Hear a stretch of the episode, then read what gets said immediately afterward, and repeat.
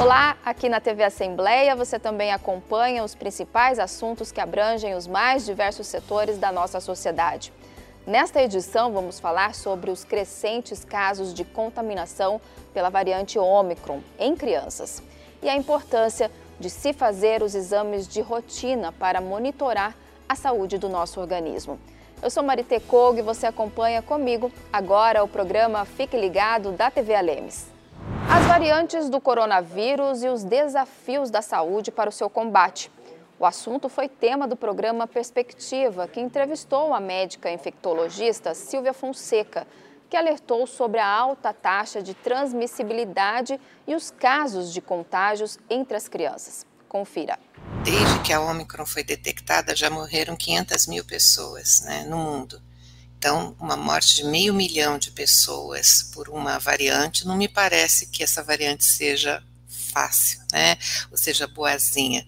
E deixar bem claro aqui para todo mundo que não existe microorganismo bonzinho, né?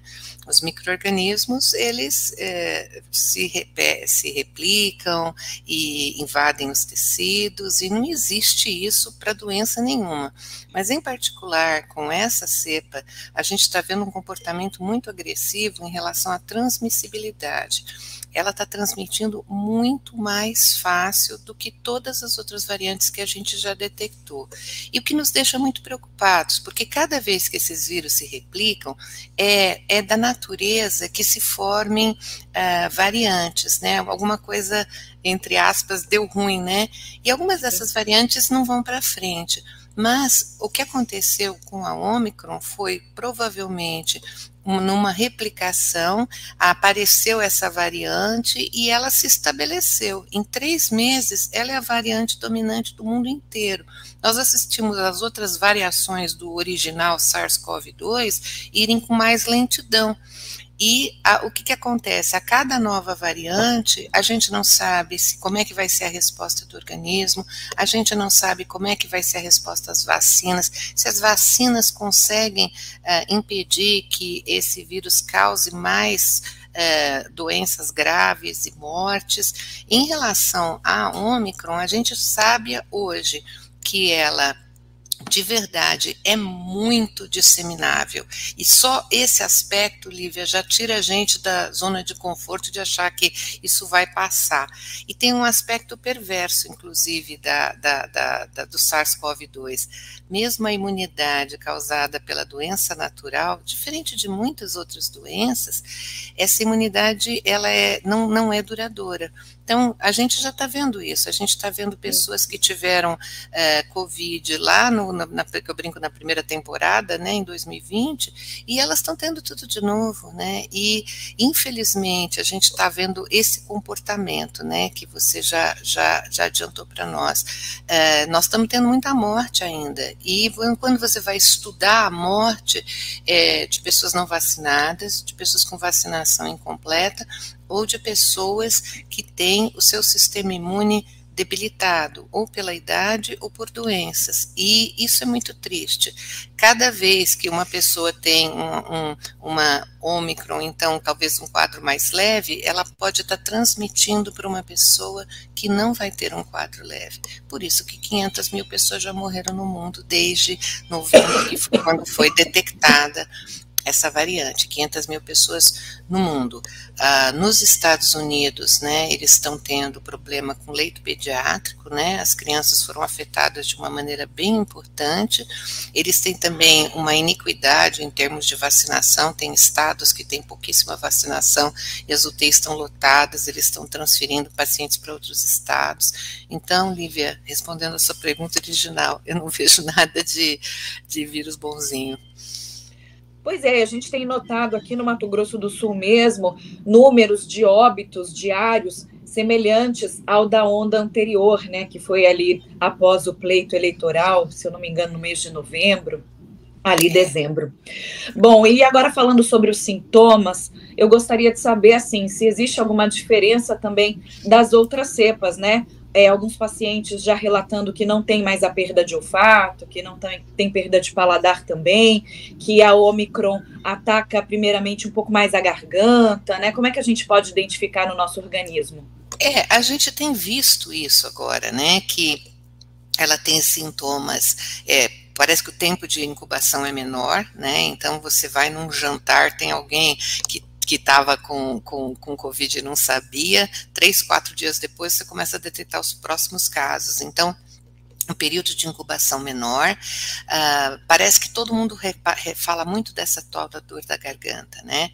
E aqui eu devo acrescentar que, porque a gente está tendo tanta tanta infecção, a gente também está vendo os casos da Covid longa, então a pessoa até pode ter uma, uma, um quadro inicial que parece assim não muito importante, como um resfriadinho, mas Sim. algumas semanas depois ela continua cansada, e aí dá a tal da miocardite, aí dá a tal da, das inflamações no coração, aí dá a inflamação no pulmão.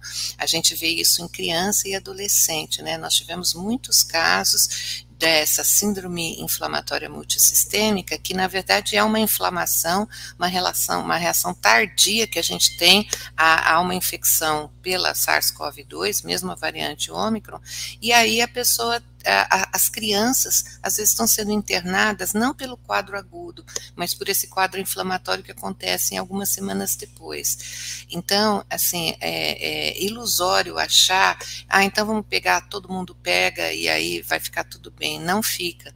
Primeiro, porque realmente ela leva à morte também. Segundo, porque pode levar a essa questão da Covid longa.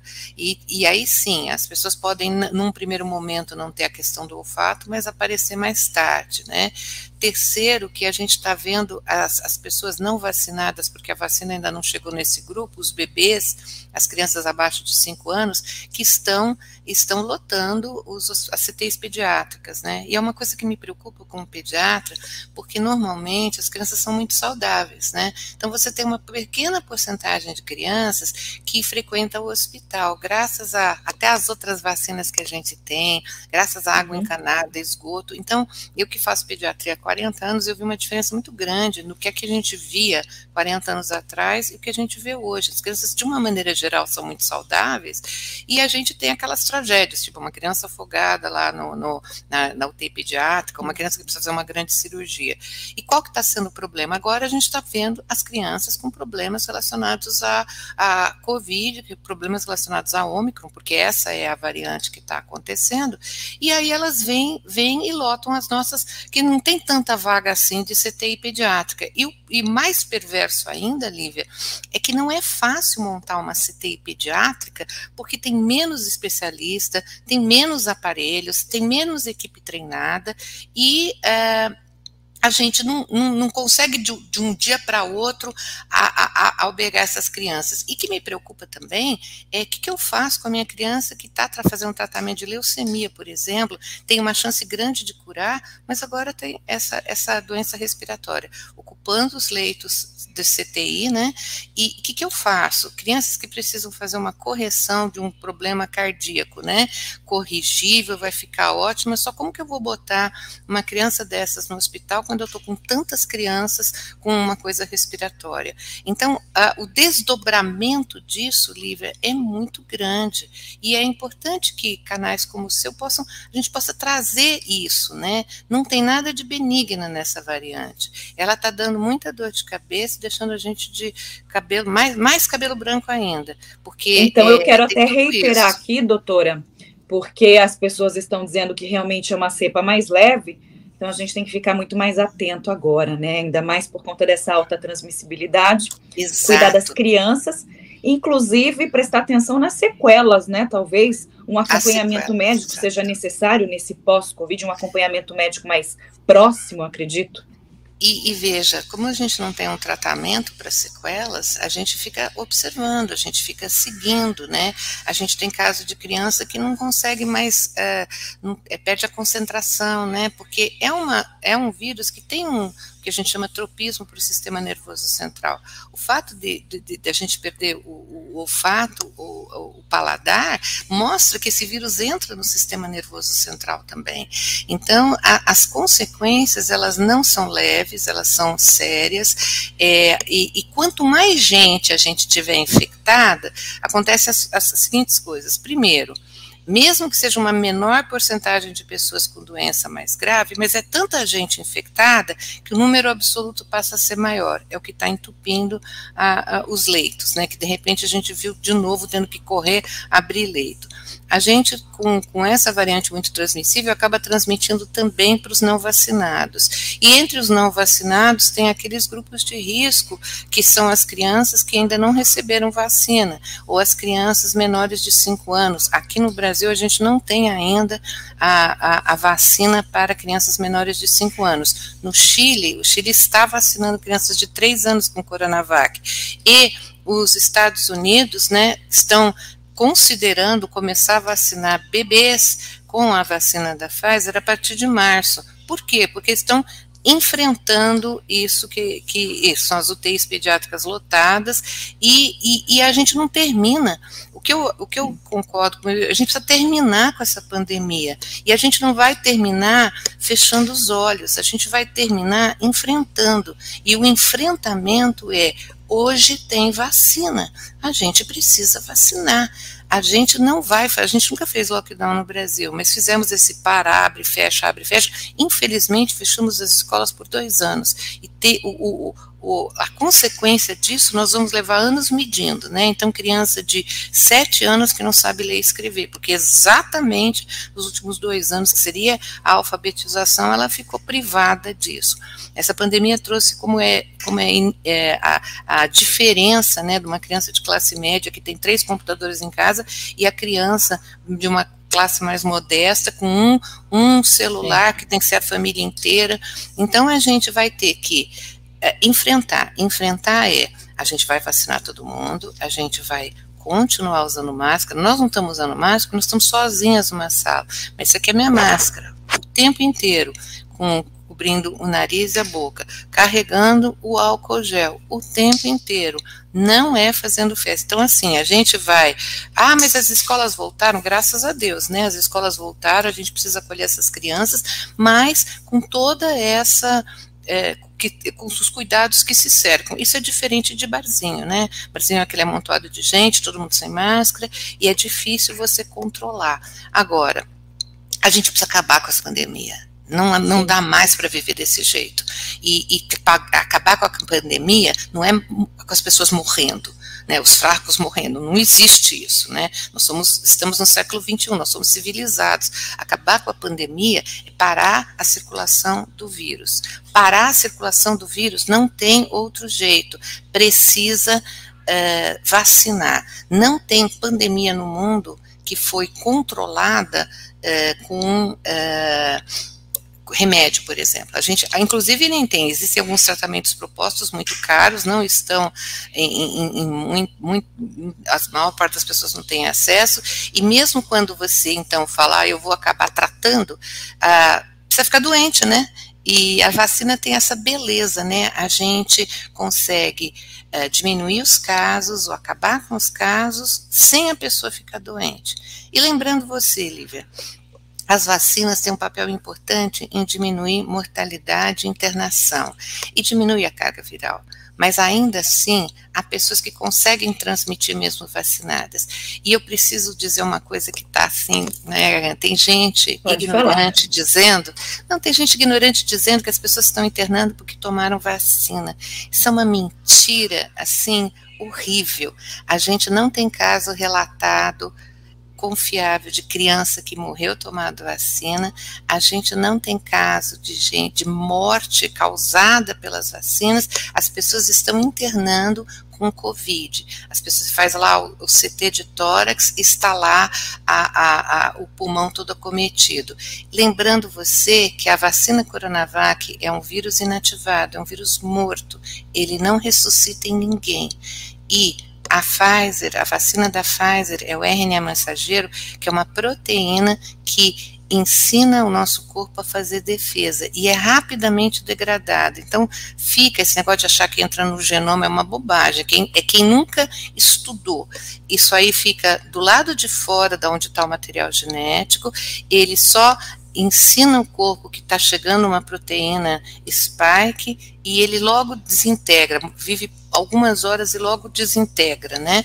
E mais o tempo suficiente para ensinar o nosso organismo a lutar contra se vier o vírus de verdade. Ele ajuda a fazer a proteína, o anticorpo que vai atacar o vírus, que todos os vírus têm a proteína spike, mesmo todas essas variantes, é. Lívia, todas têm isso. Então, é, a vacina da Pfizer faz isso.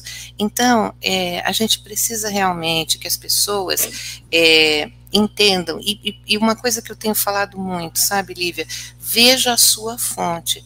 Se a sua fonte, ah, não, mas os médicos também são contra, às vezes é um, perdão da, da expressão, mas às vezes é um cirurgião plástico, o que, que ele entende de doença infecciosa? Eu não entendo nada de cirurgia plástica, Lívia. Se você precisar retocar o nariz, não é comigo. Mas se você precisar de uma pessoa que estuda sobre vacina, que estuda sobre doença infecciosa, ah, então é comigo. Tá? Então, assim, Bom. eu acho que, que tem isso para a gente também trazer à baila. É, quando fica essa ni, quem é que está falando isso? Porque a Sociedade Brasileira de Pediatria, a Sociedade Brasileira de Infectologia, a Sociedade Brasileira de Imunização, que são pessoas, são as pessoas top da nossa área, elas estão falando que é para vacinar. Como que está a sua saúde? Você tem feito aqueles exames de rotina ou tem adiado? Fique sabendo que ir ao médico somente quando aparece algum tipo de dor não é o mais recomendado. Para quem busca uma saúde plena, é preciso ter e manter o hábito de ir ao médico constantemente para monitorar o pleno funcionamento do corpo. Há 10 anos nós começamos com uma indignação muito grande através dos tumores que chegavam até nós de forma avançada. Forma avançada que eu falo são tumores tamanho de uma bola de futebol tamanho de um melão, maior do que uma laranja. São tumores grandes, tumores que não só ceifa a vida do paciente, mas levam um sofrimento muito grande. Sofrimento por quê? Ao chegar até uma unidade oncológica, um paciente com tumor avançado, ele passa, ele vai peregrinar por um sofrimento na carne, porque dói, porque isso judia, causa sintomas inúmeros dependendo da posição do tumor e por onde ele se espalhou. E pouco a medicina armada, a medicina oncológica armada, consegue oferecer, porque já está espalhado pelo corpo. Portanto, isso lá atrás, identificado que a maior parte dos pacientes chegavam até a capital com esse diagnóstico avançado, nos motivou a criar um projeto de unidades móveis que levasse até a porta da casa das pessoas, no interior, nos lugares mais remotos, nas aldeias indígenas, nos lugares mais difíceis, para que as pessoas tivessem acesso à medicina oncológica preventiva com equipe especializada e equipamentos de primeira linha, equipamentos com alta curácia, capaz do diagnóstico precoce. Portanto, esse projeto estava nos papéis, estava em forma de linhas e traços quando trouxe até Dr. Ricardo Ayashi, nosso presidente da CACEMES, e ele prontamente não só adotou o projeto como uma das meninas dos olhos da CACEMES, porque é um projeto que salva muitas vidas e ajudou muitos beneficiários através da prevenção no interior todo, mas junto com isso ele, além de motivar e além de manter o projeto, colocou toda a equipe à disposição para poder fazer com que o projeto fosse alavancado e chegasse no maior número de pessoas possível no, no interior e também na periferia da capital. Então o projeto nasceu com essa ideologia, para que tivesse que dar acesso às pessoas com dificuldade de medicina preventiva. Tenho que ressaltar aqui que a Maria Auxiliadora Budib, a Dorinha, ela nossa diretora de assistência à saúde, teve um papel fundamental junto com a equipe dela, Sonilza, as, a, as mulheres que ajudaram a desenvolver o projeto e também o nosso espelho, que foi um dos projetos a ser é, motivador, que foi do Onça Pintada, do nosso querido Paulo Correia. Então, deixo aqui meu agradecimento, nossa gratidão eterna por dizer que nosso projeto de prevenção da CACEMES, Unidade Móvel, já ajudou mais de 110 mil pessoas no estado todo ao longo desses 10 anos, com mais de 4 mil diagnósticos. Ah, graças a Deus, a maior parte deles precoce, mais de 90% diagnóstico inicial, ou seja, o paciente tinha um tumor pequenininho, precoce é quando ele tem um tumor pequenininho, menor que um centímetro, por exemplo, tamanho de um grão de bico. O tratamento é mais tranquilo, o tratamento é conservador, sem mutilação, sem sequela, sem maior sofrimento, muitas vezes nem quimioterapia é necessário, porque foi diagnosticado no começo, quando ele ainda era pequenininho. Então, a nossa gratidão, reconhecimento e é importante sempre deixar claro a história, o nascimento do projeto e das pessoas que tanto ajudaram. Né? E o Ricardo, a todo momento, durante todos esses 10 anos do projeto, monitorando, acompanhando e dando não só força, mas é, além do capital financeiro para sustentar um projeto desse que é caro, mas também a força humana, a força da equipe, a força de recursos humanos com pessoas imbuídas, dedicadas e que fizeram do projeto uma marca da Cacemes, que é levar a prevenção a todos os beneficiários e também as pessoas do Sistema Único de Saúde que dependem é, do ambiente em que tem equipamentos e especialistas para que seja feito. Doutor Fabrício, que maravilha, né? É, e nós temos a grande oportunidade de ter esse projeto à disposição de toda uma população do Estado. E nesses 10 anos, conforme o senhor disse, mais de 100 mil pessoas atendidas. E são pessoas da comunidade, não são filiadas nem associadas a CACEMES. É isso? Exatamente. Por que essa ideia, então, de, desse grande trabalho social no Estado? Exatamente. Em torno de 25% dos pacientes eram beneficiários CACEMES e a maior parte não eram beneficiários CACEMES, dependiam do Sistema Único de Saúde. Por que isso? Pela vontade do presidente, de toda a sua equipe, de oferecer de forma social a contribuição para as comunidades do interior do estado, das cidades do interior do estado, não só os beneficiários, mas também que a CACEMES pudesse contribuir com o espaço de forma social para todo mundo. O diagnóstico sendo positivo, mesmo no início ou às vezes em casos avançados, qual era ou qual qual é o procedimento? É encaminhado para a unidade de saúde pública ou como que é feito? Exatamente. A gente monta um ciclo para aquele paciente, um ciclo de atendimento. A gente devolve ele já tratado, de forma completa, porque não é justo fazer um diagnóstico e dizer ao paciente que tem um problema e que ele procure um acesso. Então a gente sempre está atrelado à Secretaria Municipal de Saúde, em qualquer município que a gente vá, para que, ao ter o diagnóstico, nós informamos em 15 dias a Secretaria Municipal de Saúde para que dê providência aos pacientes. E de forma a dar retaguarda, se o paciente não, não tem CACEMES, por exemplo, não é beneficiário da CACEMES, vai para o Sistema Único de Saúde via regulação de vagas, norteado pela, pelo Estado e pelo município no qual estávamos é, fazendo atendimento. E na Santa Casa de Campo Grande a gente recebe o paciente de braços abertos, com equipe de oncologia, no qual eu coordeno, com muita amor e carinho, de forma humanizada, tratando o paciente pelo Sistema Único de Saúde integral. Ele precisando de radioterapia, ou de quimioterapia, ou de uma cirurgia, ou de uma internação para maior complexidade no tratamento, tudo isso é ofertado para que seja devolvido o paciente à sua família não só com diagnóstico precoce, com tratamento conservador, menos mutilador e que ele possa voltar com tudo realizado. Doutor, é, com a, o diagnóstico, às vezes a pessoa não sabe que tem câncer, às vezes está no início, não tem sintomas. É, como que o, senhor, o que o senhor recomenda às pessoas? Por, por exemplo, câncer de mama, câncer de próstata e outros que existem. É, a pessoa não tem sintomas nenhuma, nem sabe que tem. Com que idade as pessoas deveriam fazer ou devem fazer o teste ou algum exame para tentar descobrir se tem ou não tem? Porque existe aí alguns preconceitos, algumas pessoas têm medo de médico, né? Exatamente. E de fazer exame. Exatamente. Excelente pergunta.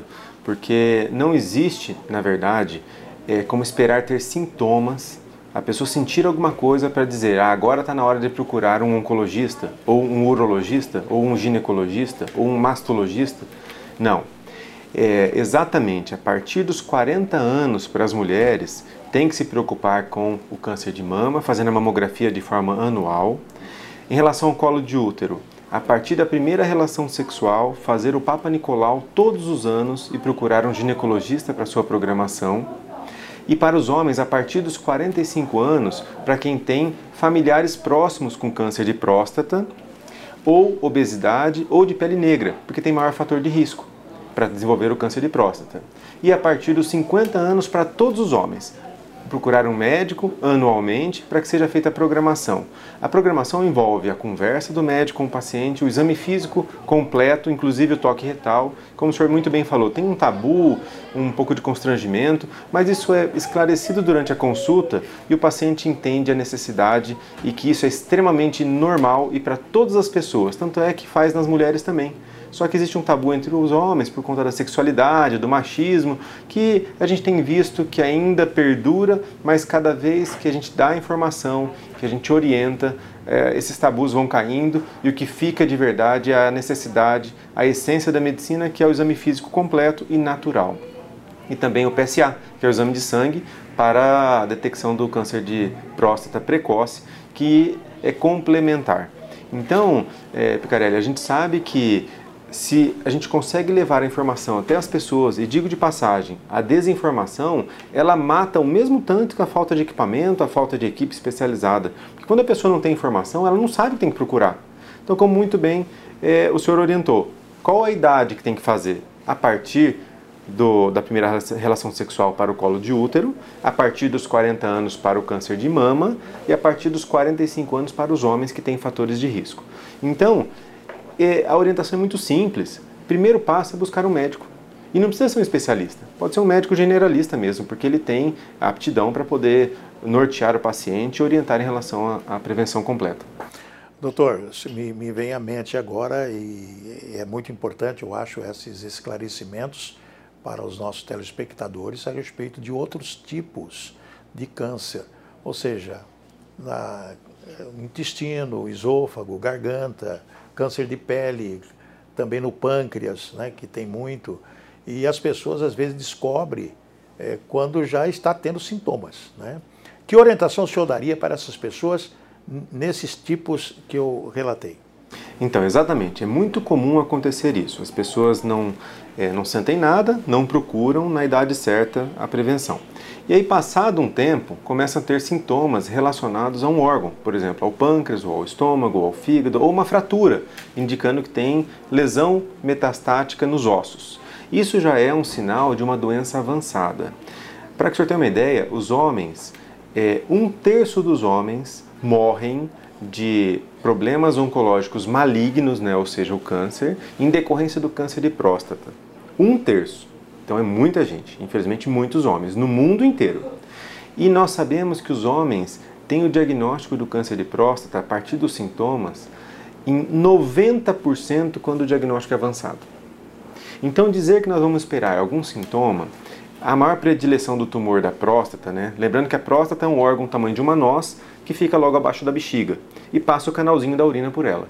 Portanto, quando ela fica inchada, a urina não passa direito, o paciente tem dificuldade de fazer xixi, de urinar. E aí goteja na ponta do sapato e ele reclama no consultório que ele está com o jato urinário é, mais fraco.